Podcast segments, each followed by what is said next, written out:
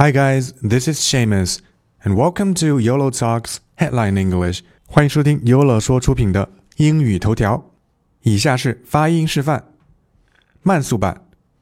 Jackie Chan's daughter confirms marriage to Canadian girlfriend. 长速版。Jackie Chan's daughter confirms marriage to Canadian girlfriend.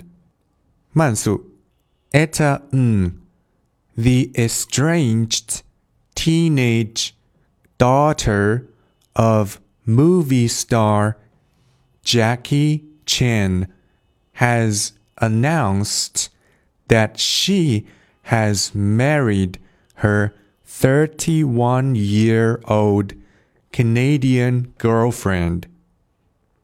常速版 Etta Ng the estranged teenage daughter of movie star Jackie Chan has announced that she has married her 31 year old Canadian girlfriend.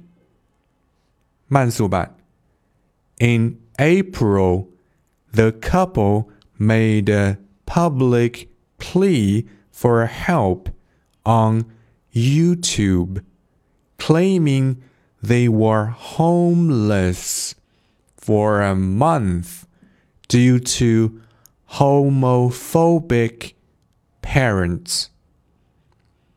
长速 In April, the couple made a public plea for help on YouTube, claiming they were homeless for a month due to homophobic parents.